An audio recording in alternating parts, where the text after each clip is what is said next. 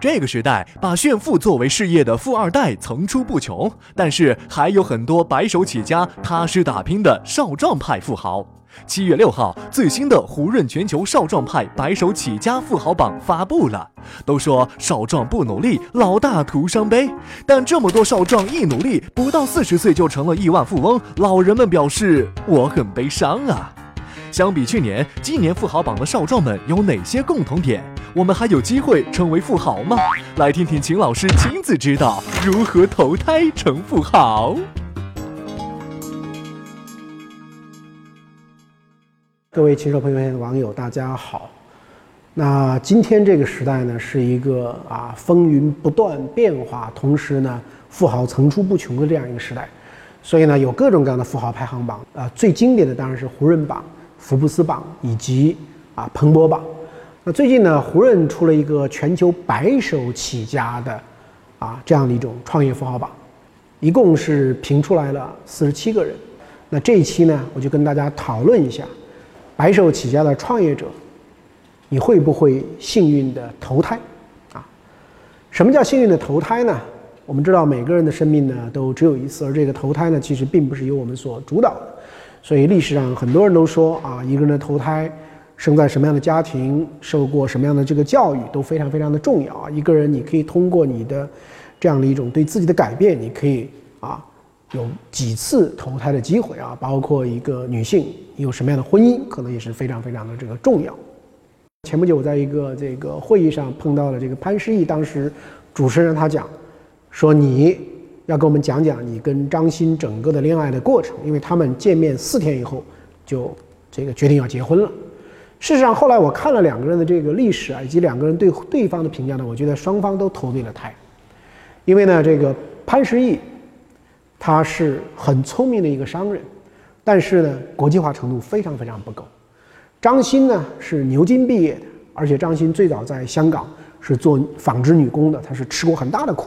但是张欣呢，能吃苦又有国际化，但是他不了解中国内地的这样的一个市场，所以他们两个的这个结婚呢，其实就相当于两个人的一次正确的投胎。最后两个人合作呢，把 SOHO 中国变成了一个啊非常有国际范儿，而且设计风格非常好的这样的一个开发商。那现在我们回到今天的主题，就是胡润的这样一个榜单呢，我总结了一下，我觉得一个人呢，你要想成为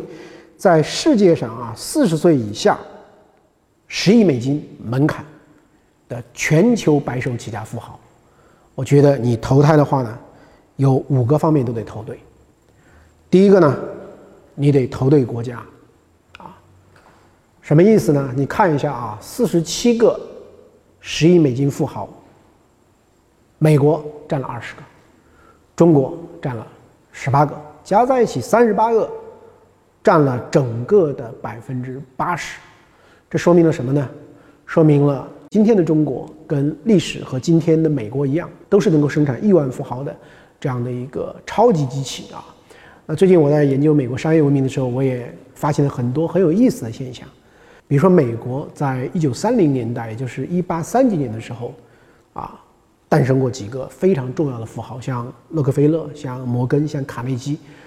这几个人都是美国历史到今天为止最富有的人的这个代表啊。那么他们为什么能够是那么富有呢？因为在那个年代的美国是全球性的大市场，而且他们出生到而立之年啊，三十多岁的时候，正是南北战争结束，正是美国的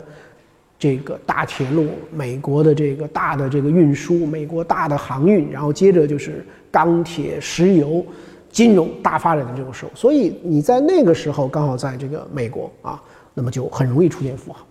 那么今天中国是以经济建设为中心，所以你在今天中国，那么你有很大很大的机会。所以我觉得第一个投胎呢，得投对这个国家；第二个投胎呢，我觉得得啊投对行业。那么你研究一下这四十七个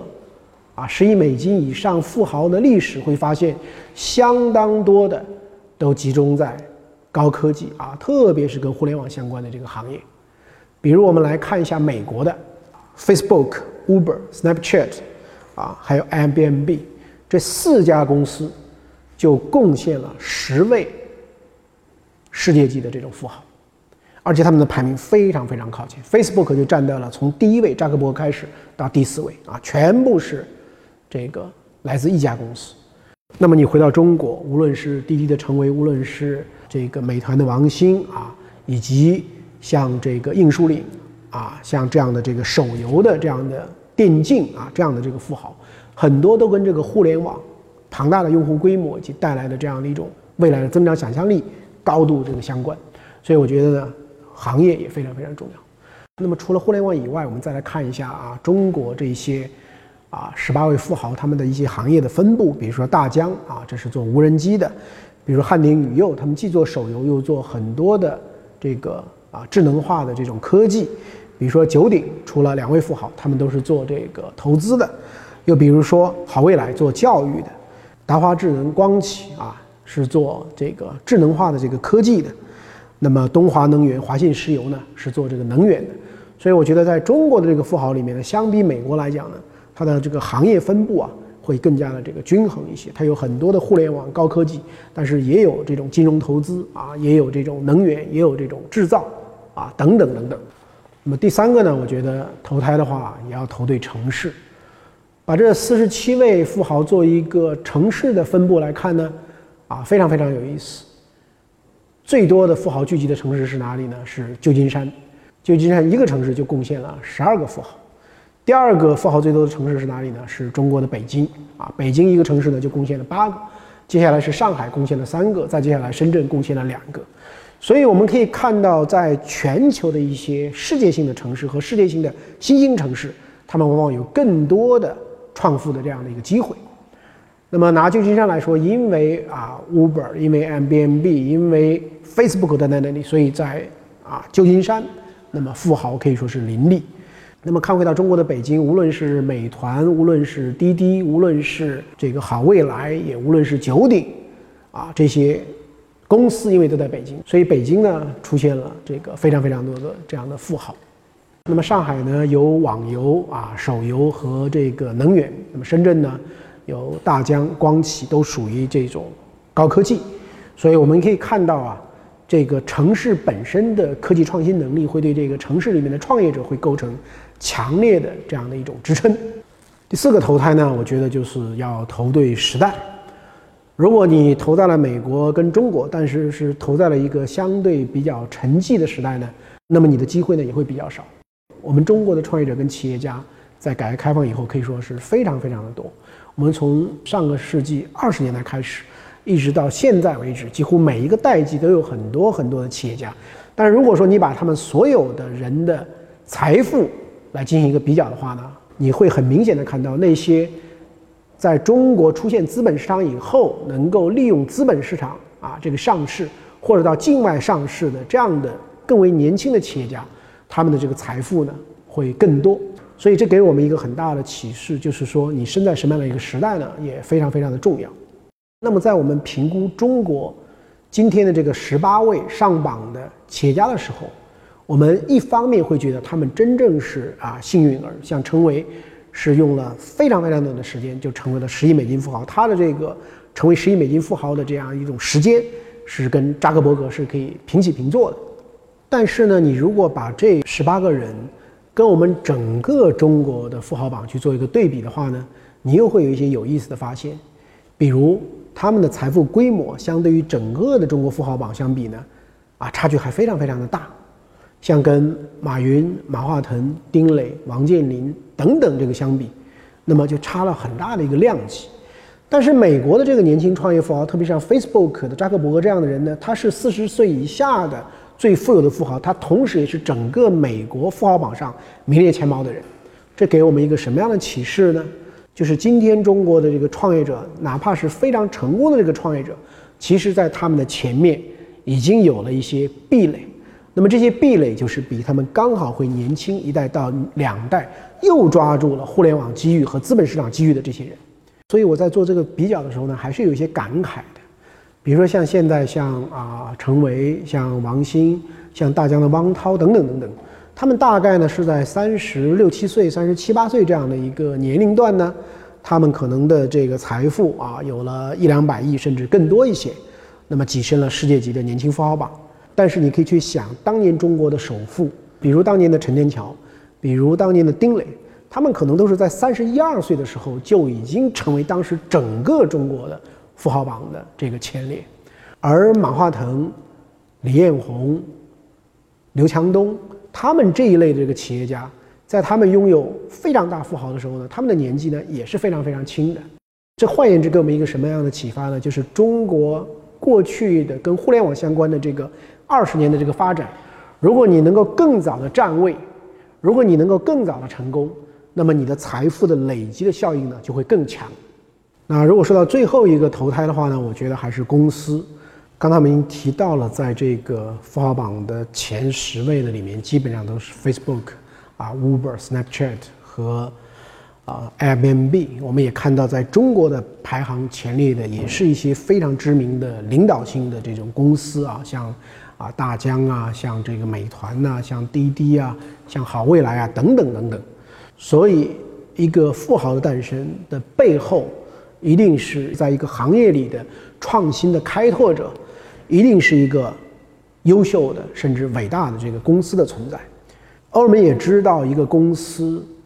如何能够伟大，一个公司如何能够创新，在本质上一定不是说我要想挣多少钱，因此我的公司能够做得多大，一定是因为我的公司能够为我们的社会、我们的人类做什么样的贡献，能够解决什么样的社会问题。从这个意义上来讲，你的理想有多么的远大，你能够对于我们的外部的社会、消费者、利益相关者做出多么大的贡献，你的公司才能够做得多大。你的公司能够做得多大，你的财富才能够有多大。从这个意义上来讲呢，你只有有一个大我之心，最后你的小我也才有可能在富豪的排行榜上拥有一席之地。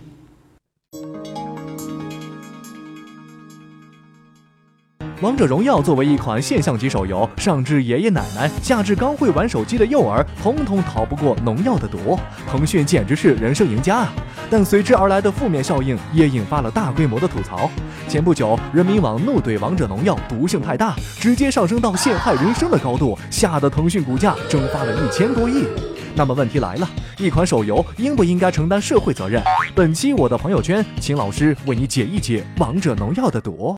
各位新手朋友的网友，那么这一节里面呢，我们来谈一谈游戏的问题啊。因为什么呢？因为前几个月我的这个一个同事告诉我说：“秦总，你玩不玩王者荣耀？”那我说我不玩，说那你 out 了，因为我们人人都在玩王者荣耀啊。啊，后来我查了一些资料才知道，哦，王者荣耀据说有两亿的这个用户，今年一季度的这个收入呢就有六十多亿的这个人民币，而且这个利润率非常非常高。有人说呢，王者荣耀的这个开发者啊，领导者叫姚晓光啊，他就是腾讯继张小龙啊，就是微信的这样一种啊发明人啊，他是一个团队的领导者之后呢，又一个超级的这个产品经理啊，他也做了一件让我们可能目瞪口呆的事情，花了九千八百万的港币啊，在香港买了一套两百平方米的这个住宅，在香港的豪宅，所以无论如何是说明这个王者荣耀啊非常非常的成功，但也因此。啊，木秀于林，风必摧之啊！特别是在我们这样的意识形态的环境之下，所以最近你看到有许许多多的官方媒体在非常严厉的啊，系列性的在批评这个王者荣耀，认为它让许许多多的人沉迷啊，让许许多多的人不思功课，给人一种什么样的感觉呢？就是游戏误人，游戏误教育，甚至游戏误国。我个人觉得，现在把这么多的啊。误这个误那个啊，这个似乎给人的感觉，杀女不知亡国恨，隔江犹唱后庭花，就类似这样的东西都砸在王者荣耀的头上呢。我觉得它其实是不堪重负的啊，无非就是一个游戏啊，无非就是很多人去玩的一个游戏，能承受得了这么大的这个意识形态的这种指责吗？我觉得是这个可能是过头了。而且你要去想一想，为什么大家玩这样的这个游戏啊？那是不是说明我们传统的很多的东西呢？对他们的吸引力是不够的。我们现在还有很多的这个父母教育子女，不想教育子女的时候，就给他手机，说你去玩玩游戏吧。事实上也是减轻了啊，或者说是规避了自己应尽的很多的教育的职责。无论如何，我觉得在中国这么多年里面，对游戏始终是褒贬不一的争议。但是我们更需要反思的是说，为什么这么多的人沉湎于这样一种虚拟的这个世界里面？这个问题呢，是值得我们非常非常。啊，深入的去思考的。当然，从另外一个角度来讲，我觉得腾讯公司呢，也的的确确需要借助《王者荣耀》这样一种风波啊，有很深的一些自我的这种反省。我认为，如果说啊，当年的三 Q 大战让腾讯变成了一个更加开放的系统的话呢，那么让王者荣耀所引发的这一系列的风波呢，会让腾讯去思考一个公司的啊这个外部性的问题。什么是外部性呢？就是公司的这种影响对于外部社会的利益相关者啊，在产品之外的很多的这种影响。那么腾讯也好，那么阿里也好，这一类的公司呢，经常说啊，自己都是社会的基础设施，自己都是社会最基本的连接器。当一个公司认为自己是社会的基础设施和连接器，在某种意义上，它类似于什么呢？类似于我们每天啊，这个开灯、关灯啊，这个用电，它就是基础设施。今天我们在微信上待的时间，可能比我们啊用电的这种时间要多得多啊。今天我们在这个。使用支付宝的这种情境，可能也比我们在公路上花的时间要多得多。这说明什么呢？说明我们互联网的很多的公司呢，已经变成了社会基础设施的服务供应商。而当你成为社会的基础设施的服务供应商的时候，你不会只想到它是一个赚钱的公司，它会是一个私人的企业，你不会的。你想到的，首先它是一个公共服务的提供者。那换言之，对于腾讯跟阿里这样的公司来讲，当你成为了一个基础设施供应商的时候，其实你也必须去思考基础设施的供给跟社会之间的这种关系。换言之说，如果你给人的印象是一个特别赚钱的，是一个财富暴增的感觉，那其实跟一个社会对于你这个时候所形成的一个定位，你是基础设施吗？基础设施在某种意义上给人的印象就不应该赚那么多钱。所以我觉得呢，今天中国社会呢。这些新一代的新型的啊基础设施供应商起来以后啊，他们怎么思考跟社会的关系？他们怎么去形成一个更加良性的社会认知？我觉得是这一代企业家对他们来讲可能突如其来，但是必须要正视的啊一个重大问题。提问时间到。欢迎各位圈友到秦朔朋友圈微信公众号回复提问，给秦老师留言，你将有机会在节目里听到秦老师解答你关心的话题哟。秦老师，您认为共享单车行业将迎来大洗牌吗？呃，我觉得在资本的这个啊力量主导下呢，啊共享单车的洗牌的速度啊应该是非常非常快的事情，因为。啊，就像吴晓波啊老师经常讲的，说这个共享单车啊，啊是一个充满了浪费的创新。说穿了就是有足够的钱可以烧嘛。所以我觉得共享单车呢，应该说已经从野蛮生长，慢慢进入到下半场。一般的人呢，你是玩不下去的，最后就会剩下几大玩家。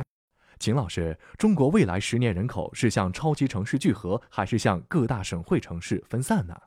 我们国家规划的啊，这个八到十个啊，所谓中国的这个中心城市，基本上都是很强大的人口流入地啊。国家的赋予它的一些区域中心功能的这种强化。当然的话呢，我们国家现在对于超大城市呢是有不少的限制，因此上海在过去的两年里面，上海的人口流入呢啊是在减少的。所以这样的一种趋势下呢，我相信就是即便是北京、上海的人口流入会受到一定的这个阻挠，但是他们周围的一些城市圈里的一些城市呢。反而会有极大的一个提升。